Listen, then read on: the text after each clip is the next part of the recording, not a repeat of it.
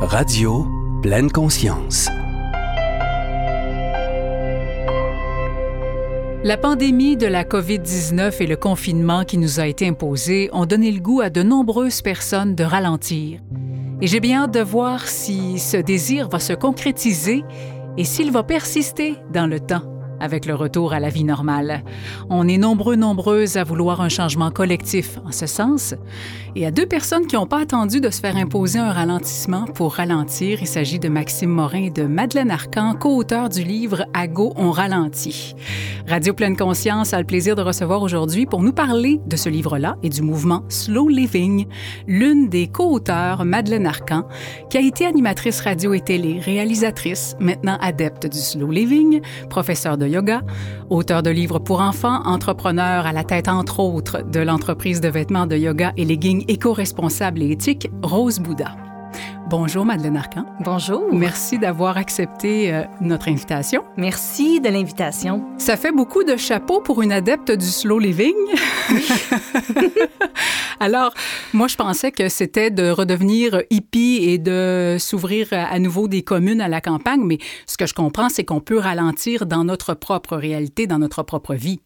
Oui, c'est ça. L'idée derrière le slow living, c'est pas d'aller nécessairement s'acheter une maison en campagne, d'élever des poules. Euh, moi, j'avais envie de ralentir au cœur du tourbillon, dans la vraie vie, dans mon travail, avec mes enfants. Euh, ralentir, pour moi, c'est intérieur. C'est euh, c'est un état d'âme, une, façon de vivre euh, beaucoup plus que de vraiment ralentir physiquement puis d'arrêter de faire des choses. Par contre, j'avais vraiment le désir de moi me sentir en paix, de me sentir calme à l'intérieur, de plus être stressée. Le ralentissement, c'est un ralentissement émotionnel finalement.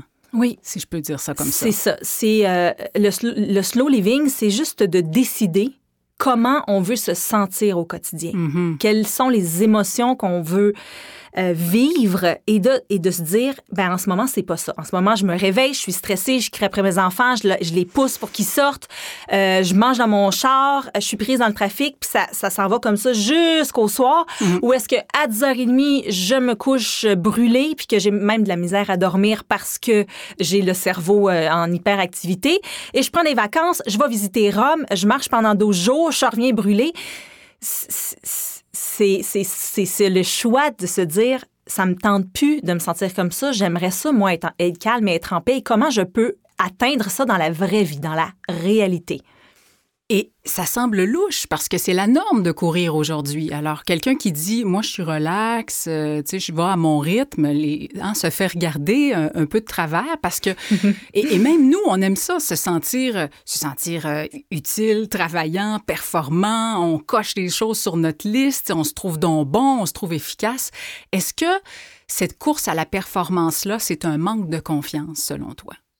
Il y a un chapitre dans le livre où on parle de la performance et de notre relation à la performance. Pourquoi on veut être au top? Pourquoi on veut être devant l'écran? Pourquoi est-ce qu'on veut être directrice? Pourquoi est-ce que je me dérange pas de travailler 60 heures pour décrocher le poste? Qu'est-ce que je viens chercher? Puis le livre, comment il est fait, c'est que c'est 12 chapitres. Alors, mm -hmm. il y a un mois, c'est 12 mois pour ralentir un chapitre par mois, un thème par mois. Alors, il y a un mois pour une réflexion sur, juste sur ce sujet-là de la performance de qu'est-ce que je vais chercher? Qu'est-ce que je remplis comme besoin? Puis juste, je dis pas que c'est mal ou que c'est bien, mais simplement de prendre le temps de remplir les exercices, de, de juste réfléchir à pourquoi je fais ça, puis est-ce que ça me tente encore? Peut-être que ça m'a servi une grande partie de ma mais vie. Oui. Mais peut-être que à 30, 40, 70 ans, ça me tente plus de me sentir ça. comme ça. Puis il faut s'arrêter un petit peu pour avoir l'espace pour réfléchir à des questions aussi profondes. Mais oui, on n'a pas le temps de réfléchir. C'est ça le problème. T'es, dans, t'es vraiment comme le hamster qui tourne dans la roue, puis ça va vite, puis ça va vite, puis c'est la fin de semaine, puis passe l'aspirateur, puis fait l'épicerie, puis à un moment donné, Ah, qu'est-ce qui arrive? On, on, on, tombe en burn-out. C'est ça. On, on, se met sur les antidépresseurs. Tu, sais, je veux dire, tu connais combien d'amis qui sont sur les antidépresseurs? Moi, ça. je pense que c'est ceux qui ne sont pas sur les antidépresseurs qui, qui sont rares. L'exception. Fait que c'est, c'est, ça le, le problème. Puis nous, là, en tout cas, moi, personnellement, euh, j'ai, pogné un mal buzz quand, dans la même semaine, je soupe avec mon chum, puis mon chum travaille en construction, il est très, très dans le jus, les chantiers sont gros puis sont loin. Je dîne avec une ancienne amie, une ancienne collègue, ça faisait longtemps que j'avais pas vu, elle travaille dans un centre de conditionnement physique, elle me dit, je suis tellement dans le jus, j'y arrive pas la fin de semaine, ça va trop vite, tatati. J'appelle ma meilleure amie, elle est prof dans une école, elle me dit qu'elle est dans le jus. Moi, je me considérais dans le jus parce que j'ai quatre enfants, j'ai trois business, c'était bien normal, j'ai tout le temps été dans le jus. Puis j'ai vraiment pogné de quoi je me suis dit, ça ne se peut pas que peu importe dans quel milieu on travaille, on soit tous dans le jus. C'est quoi cette affaire-là? Ah oui. On est-tu venu sur Terre? Tu sais, on n'est pas là longtemps, là. Tu sais, c'est vrai, c'est bientôt fini. Oui. C'est précieux. Christy de Boyenne, on va être dans le jus tout le temps? J'en suis venue, moi, à, à- à être nostalgique du temps des calèches. Je me disais, mon Dieu, que moi, je reviendrai aux calèches. Ma grand-mère, elle faisait tout ses, son pain, puis ses gâteaux, puis ses marinés, puis Oui. tu te dis, hey, c'était le fun dans ce temps-là. Il n'y avait pas de téléphone, ça sonnait pas tout le temps. Exactement, c'était des télégrammes. Mais c'est et, et c'est spécial parce que plus on va vite, plus ça va vite, plus on va vite parce que tout le monde essaie de rattraper tout le monde qui va de plus en plus vite. Alors c'est une course sans fin. Oui. Si on ne, on ne, on ne s'arrête pas pour y réfléchir, pour se dire il y a un, il y a un problème, on va continuer de même jusqu'à notre mort finalement. Oui, notre vie, notre propre vitesse, elle est, elle est effacée pour, par la vitesse des autres. Exact, exactement. Alors, on- est dans. Tu sais, avant, on disait euh, c'est un monde, les gros mangent les petits. Mhm. Maintenant, c'est les rapides mangent les lents. Ouais. Puis il faut toujours être plus vite, puis il faut oui. dire oui. Puis là, Sinon, on va passer à côté de quelque Oui, chose. c'est ça. Oui, Puis on, on- on frappe un mur. On, Oui. on frappe tous des murs à un moment ou à un autre de notre vie. Ça peut être physiquement qu'on est Mhm. fatigué, psychologiquement, mais ça peut être aussi quand on a une épreuve dans notre vie, Oui. une séparation, une maladie, puis là, on tombe. on n'est pas obligé d'attendre d'avoir cette épreuve-là qui est souvent, quand on a une épreuve, hein, c'est souvent à, à l'origine de grands tournants dans la vie, mais on peut aussi juste, dans cette période de pandémie et de confinement et de, on a eu plus de temps pour réfléchir, on peut se servir de périodes comme ça ou d'arrêt pour faire, je le savais avant l'arrêt qu'il y avait quelque chose qui allait pas. Qu'est-ce que je fais avec ça? Dans le livre, là, on commence vraiment par la, la- la plus importante de toutes les questions qui est comment je veux me sentir dans la vie. Mm. OK, toi, là, Roxane, quand tu te réveilles le matin, c'est quoi les comme les émotions que tu veux sentir Est-ce que tu veux être calme? Est-ce que tu veux être joyeuse? Est-ce que tu veux être en paix? Puis ensuite, quelles sont les émotions que tu ressens quand tu te réveilles? Est-ce que tu jumps sur ton téléphone, puis là, le stress monte, puis là, tu sais, la- euh, tu sais, tu déjeunes pas? Donc, posons-nous la question, comment je veux me sentir, comment je me sens, puis il faut que ces deux choses-là, ils fitent. Sinon, c'est c'est gâché. C'est Sinon, c'est c'est un passage sur. Terre qui Ouais. qui sera pas à la hauteur de, de, ce- de tes désirs. C'est ça. Mais on est nombreux à vouloir ça, une vie plus naturelle, plus calme, être plus heureux. Comment ça se fait que c'est si compliqué de l'atteindre? Pourquoi c'est difficile de changer? Parce qu'il y a l'argent, Hmm. euh, entre autres. Euh, on, on veut euh, améliorer notre sort, avoir une plus grosse maison, peut-être avoir une piscine, peut-être avoir un chalet, un bateau. On ne veut pas accepter de diminuer notre, euh, notre salaire. Donc, on, on veut monter, on veut... et Puis, c'est un engrenage. Après, on est pris parce que là, on a les paiements à faire. Puis, on est pogné là-dedans. Puis, c'est pour ça que dans le livre, À goût, on ralentit, il y a un chapitre sur la consommation. Parce que si tu veux ralentir, là, va falloir que tu ralentisses. Mhm.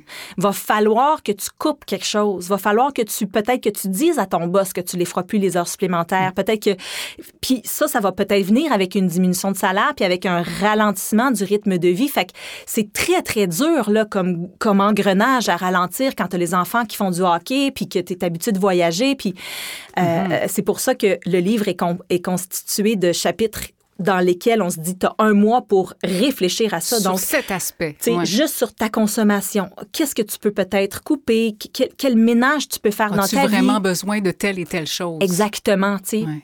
Qu'est-ce- En fait, pour te sentir mieux, qu'est-ce que tu serais prêt à enlever de Mhm. ta vie ou à couper? Puis ça peut être aussi des, des soupers, tu sais, t'es tout le temps dans les 5 à 7. Moi, quand j'ai commencé à ralentir, là, ça m'a pris un an, moi, ralentir. Vraiment, là, comme... C'est pas euh, en une semaine, là.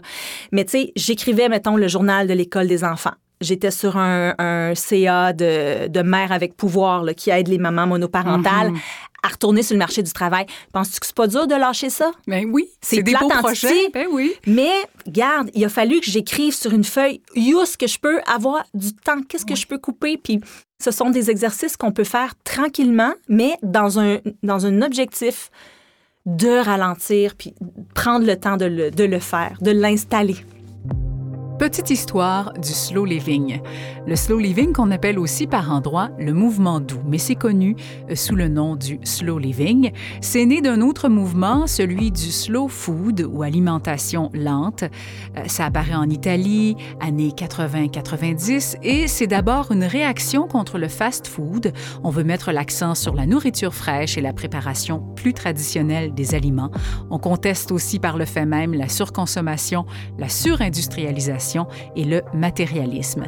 S'ensuit un tas de mouvements slow pour nous faire réfléchir à notre rapport au temps, à la vitesse, le slow tourisme, le slow sexe, le slow parenting et le slow living. Tu as parlé tout à l'heure de, de rythme. As dit, bon, il faut trouver, euh, il faut, faut faire ça au bon rythme. Mais le bon rythme, c'est unique à nous. C'est pas le rythme de ceux qu'on regarde sur les réseaux sociaux, c'est pas le rythme du voisin. C'est notre rythme. Comment on fait pour trouver quel est notre rythme? Je pense que tu as bien raison. Euh, moi, mon chum, il travaille, puis il aime ça travailler, puis il, il, il veut pas travailler moins que 40 Mhm. heures. Moi, mon rêve, c'est de travailler 15 heures par semaine. Oui. Mais, mais comme tu dis, c'est ça. Tout le monde, chaque, tous et chacun a euh, son rythme à trouver. Par contre, si on ne s'arrête jamais et si on est pris dans le tourbillon, on on pourra pas se connecter à nous-mêmes, puis on pourra pas aller voir qu'est-ce que j'ai besoin, moi, là, Madeleine Arcan, dans, dans, dans mon passage sur Terre. Fait que, il y a un chapitre aussi sur... euh, on parle de la méditation ou, ou- ou de la marche ou du, du yoga parce que quand on se calme un petit peu, quand on laisse retomber le sable au fond de l'eau, tu sais, si tu mets du sable dans un pot maçon puis tu le brasses, tu verras pas à travers. Donc, il y a certaines activités comme la méditation qui te permettent de te calmer deux minutes puis de, de laisser tomber le sable au fond de l'eau et de te permettre de voir plus clair. Et ce que je veux dire par là, c'est que tu peux voir plus clair sur comment tu te sens.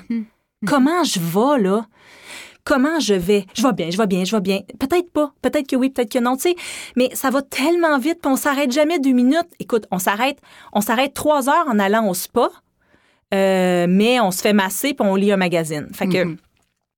la méditation puis certains exercices comme ça, certains, il y a certains, certaines activités que l'on peut faire qui vont nous permettre de voir plus clair et d'aller voir comment on se sent et de quoi on a vraiment besoin pour après ça établir qu'est-ce que je veux faire pour le reste de ma vie, comment je veux que ça se passe, comment je veux travailler, comment je veux voir mes enfants, comment je veux passer du temps avec mes amis ça. et rétablir un petit peu le tir. Et le rythme, notre bon rythme, Le finalement, tempo giusto, comme Oui, diraient euh, les musiciens, Oui. le, le juste rythme. Tu parlais tout à l'heure de notre passage sur Terre et euh, il y a quelqu'un qui m'avait dit à un moment donné, si tu devais mourir demain, si on t'apprenait que tu vas mourir ou, ou la semaine prochaine, qu'est-ce que tu laisserais?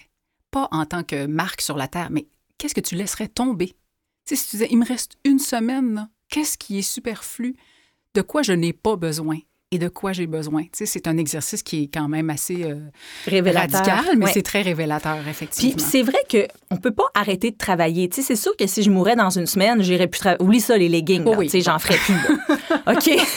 On se comprend. On se comprend que euh, c'est un, c'est un bel exercice pour aller mettre l'accent sur ce qui compte vraiment dans notre vie. Oui. C'est sûr que le slow living, c'est pas d'arrêter de travailler. Puis ça se Non. peut que vous soyez dans un emploi que vous n'aimez pas, mais que pour X, Y, Z raison, vous n'avez pas le choix de le garder. Euh, le slow living, c'est pas de tout raser. Mm. C'est vraiment de faire le ménage. Je vais y aller avec les principes parce qu'on parle de ça justement, les principes qui sont mentionnés dans À Go, on ralentit du slow living. Les principes du slow living. Se rendre compte de ce qu'on fait quand on le fait. Faire des choix qui permettent de réduire le stress et de vivre plus en accord avec ses propres valeurs. Pas celles qu'on nous dicte, pas celles des autres, pas celles des réseaux sociaux. Renouer avec la simplicité.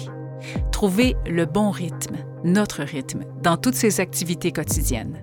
Se donner la priorité en s'accordant du temps, partager sa vie avec des gens qu'on aime, se connecter à ses sens, se connecter à la nature, faire preuve de gratitude, éliminer les activités non essentielles de sa vie pour dégager du temps pour ce qui compte vraiment. Tu parlais également tantôt de se donner 12 mois. On n'est pas obligé de le faire dans l'ordre. Hein. Vous le mentionnez dans le livre. On peut euh, même passer un chapitre si on sent que ça, on le maîtrise bien. Mais vous suggérez bon, de, faire un 12 mois et qu'avant d'explorer tous les aspects de votre vie, vous trouviez les raisons profondes qui vous motivent à changer, qui doivent être connectées à notre essence, à nos valeurs, à ce que nous sommes véritablement. Qu'est-ce que vous donnez comme outil dans le livre? Un paquet d'outils, il y a des spécialistes, entre autres, euh, des, entrevues avec des spécialistes pour ça? Oui, on, est allé euh, chercher euh, des spécialistes quand nous-mêmes, on n'était pas spécialistes. des psychologues, des nutritionnistes, quand on parle, par exemple, d'activité physique, parce que ça fait partie d'une belle hygiène de vie, puis quand on veut ralentir, et qu'on veut se donner du temps, par exemple, faire une activité physique, ça, peut rentrer dans, donc, dans le truc, euh, tout ça pour dire qu'on est allé chercher une kinésiologue, quand, on est allé chercher différents, euh, différents spécialistes. Euh, mais c'est ça, les trucs qu'on donne dans le livre, c'est le premier, se poser des questions sur comment on veut sentir, comment on se sent. Puis après ça, on va y aller par mois. Le premier mois, c'est établir ses priorités. Hmm. OK? Mm-hmm. qu'est-ce, qu'est-ce que je veux vivre, puis comment je veux me sentir, avec qui je veux passer mon temps? Ensuite de ça, on va aller euh, parler de l'anxiété parce que ça, c'est vraiment le mal du siècle.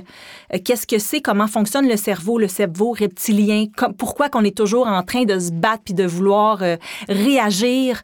Euh, donc, on va aller réfléchir là-dessus. La survie, l'instinct de survie. C'est ça. C'est parce que comprendre comment notre, notre cerveau fonctionne va nous aider à, se voir aller. Oui. Puis à pouvoir peut-être prendre d'autres décisions. Après ça, dans le troisième mois, on s'en va dans bouger, se faire du bien. on, on donne, par exemple, des routines de yoga à faire le matin ou à faire juste avant de s'endormir pour aider à s'endormir, mais c'est un exemple parmi tant d'autres.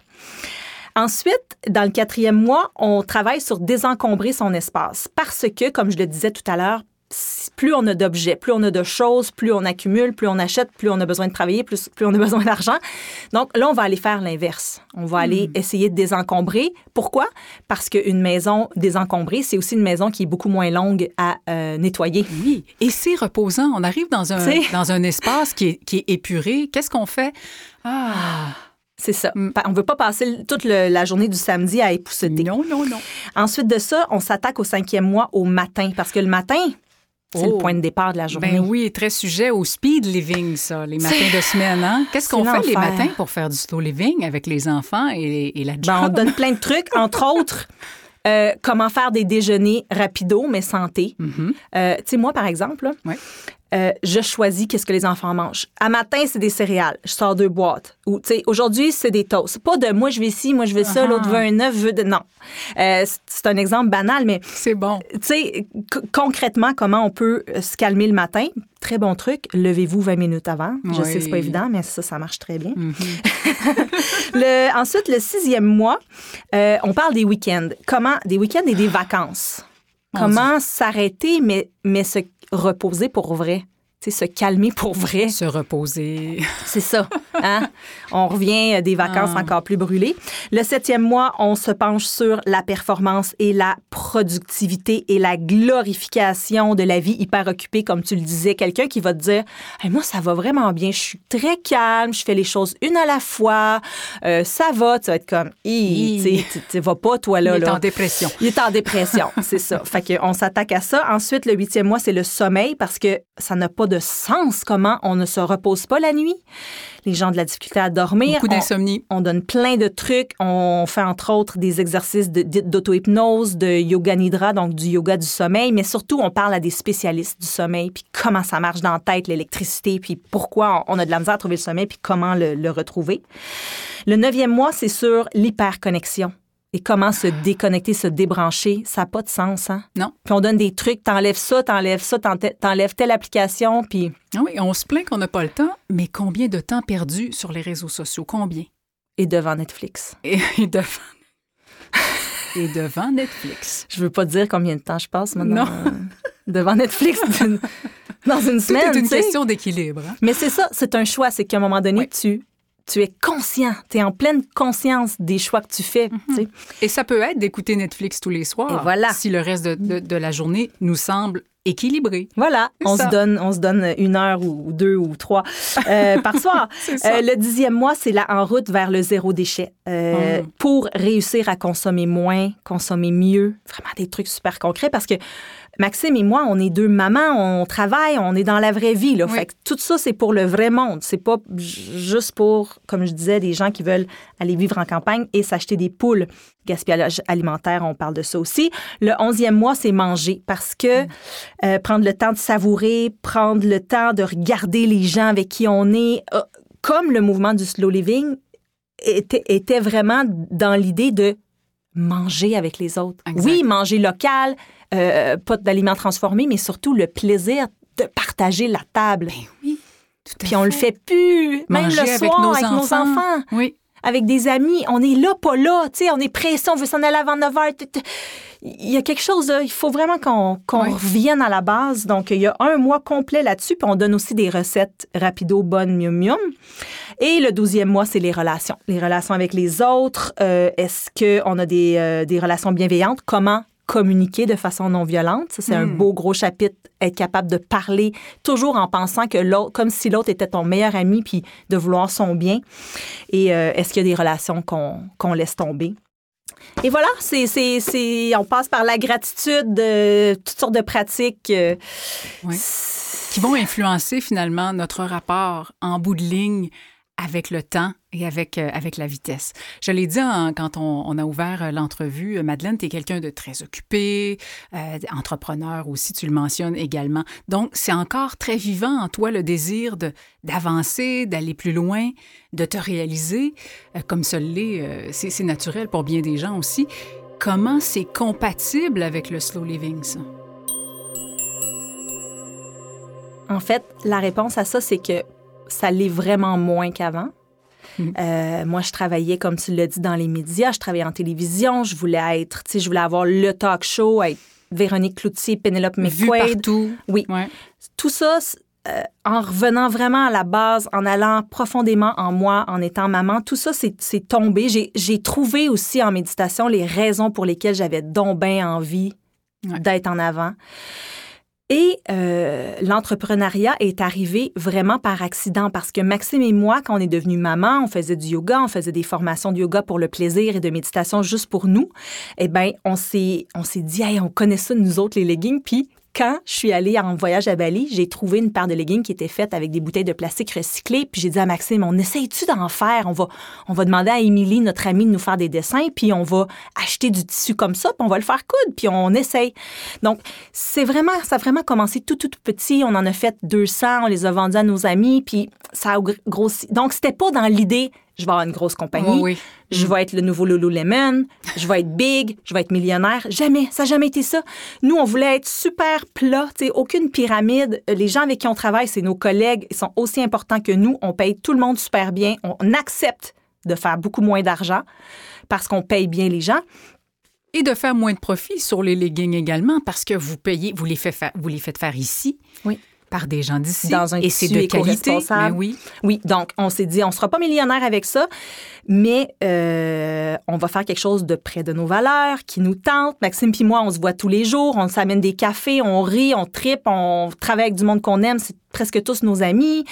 Euh, tout ça pour dire que euh, j'ai, je ne suis plus du tout dans une espèce de performance, je vais être hot, je vais gagner des prix de femmes d'affaires. Tu sais, souvent, on m'envoie des choses pour participer à des, à des galas, des dits de femmes d'affaires de l'année, machin. Non, ça m'intéresse pas. Ça fait non. Ça m'intéresse pas. Puis moi, je travaille pas plus que 20 heures semaine. C'est une, une décision que j'ai prise. Je suis très chanceuse parce que j'ai réussi à le faire en déléguant. Ah, on a réussi à vendre plus. J'ai réussi à m'engager quelqu'un. OK, je vais donner une partie de mon salaire à cette personne-là. Je me suis monté une espèce de business. J'ai été chanceuse parce que ça aurait pu pas marcher. Là, ça fonctionne, mais je l'ai monté comme ça. Je voulais plus travailler plus que 20-25 heures. Je voulais être là à 3 heures quand mes enfants reviennent de l'école. Je voulais pouvoir préparer le souper parce que c'était devenu n'importe quoi, là. Moi, j'achetais juste du Jérôme Ferrer, je mettais ça dans l'eau bouillante puis mangeais ça, là.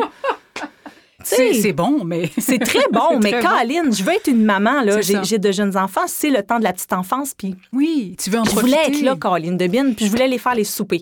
Fait que je me suis organisée pour. Ça a marché, thanks God, Oui. thanks Bouddha, Oui.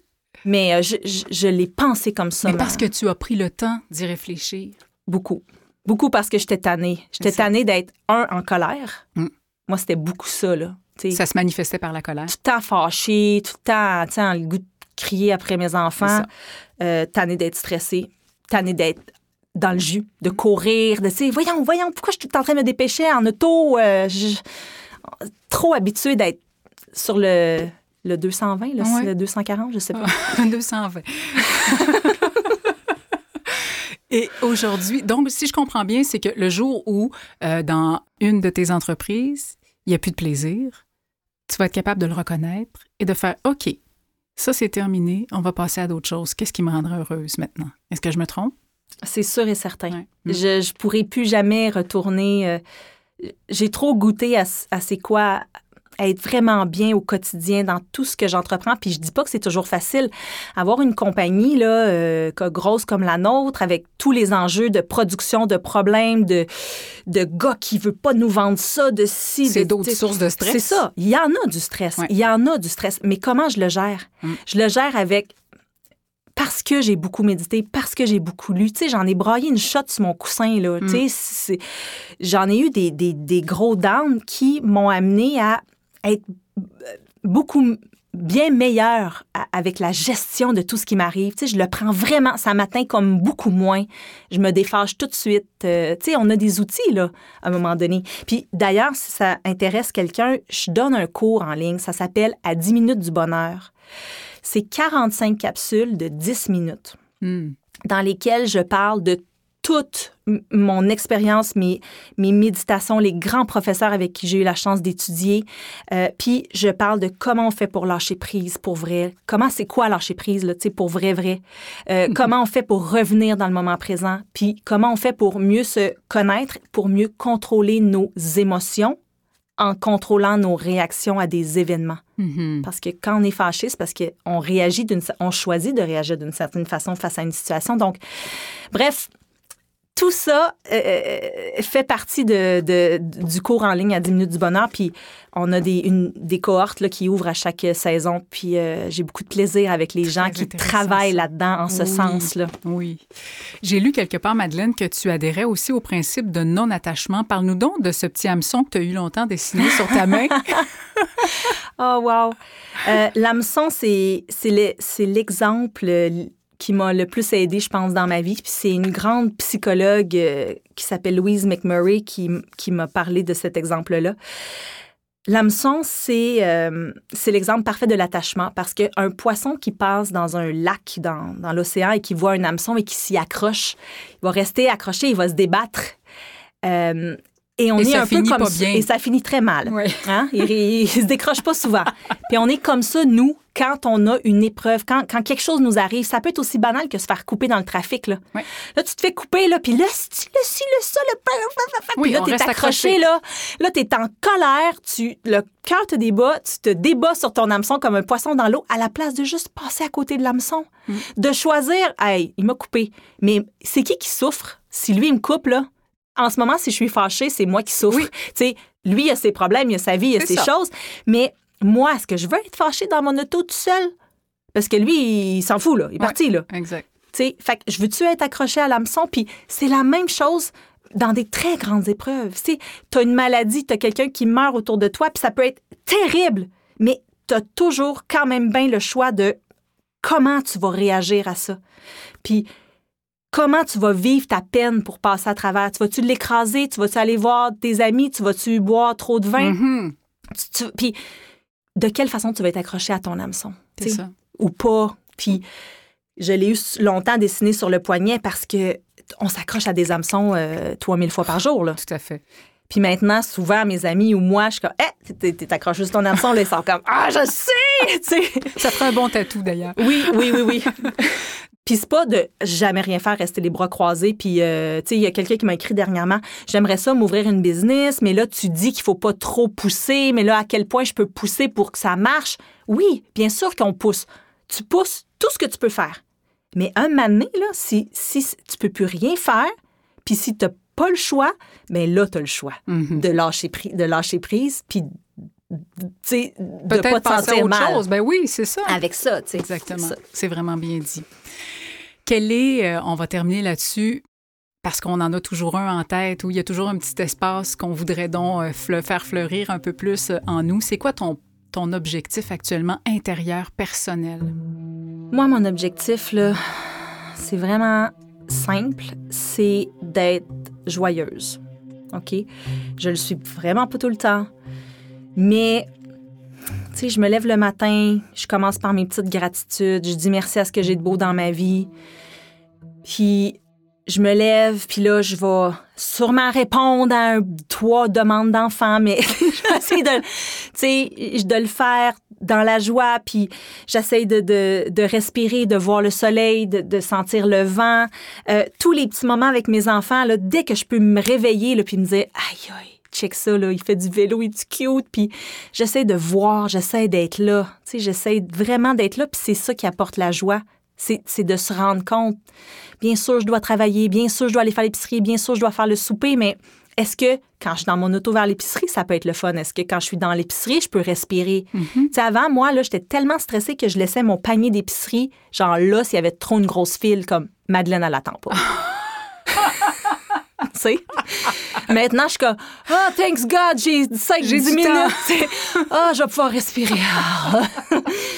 Fait que c'est ça, c'est la joie, c'est, c'est, c'est ça que je veux jusqu'à mon dernier souffle. Puis c'est, j'essaie d'être comme ça quand je parle à- avec une amie au téléphone, d'être vraiment là. De, quand je suis avec ma mère, je la regarde avec sa petite peau de grand-maman, puis j'essaie d'être là. Puis c'est ce que c'est ce que je veux C'est cultiver. C'est ce, que, c'est ce que je te souhaite, c'est ce qu'on te souhaite. Merci, Merci. beaucoup, Madeleine Arcan, Merci pour ta présence et pour tout le bien que tu fais autour de toi. Merci. C'est, c'est, c'est tous les gens qui me font du bien. C'est vraiment donnant-donnant. C'est, c'est win-win. On va mettre tous les liens dont tu nous as parlé euh, sur le site, entre autres euh, les cours à 10 minutes du bonheur et tous tes autres projets. Merci beaucoup encore. Merci. Radio pleine conscience.com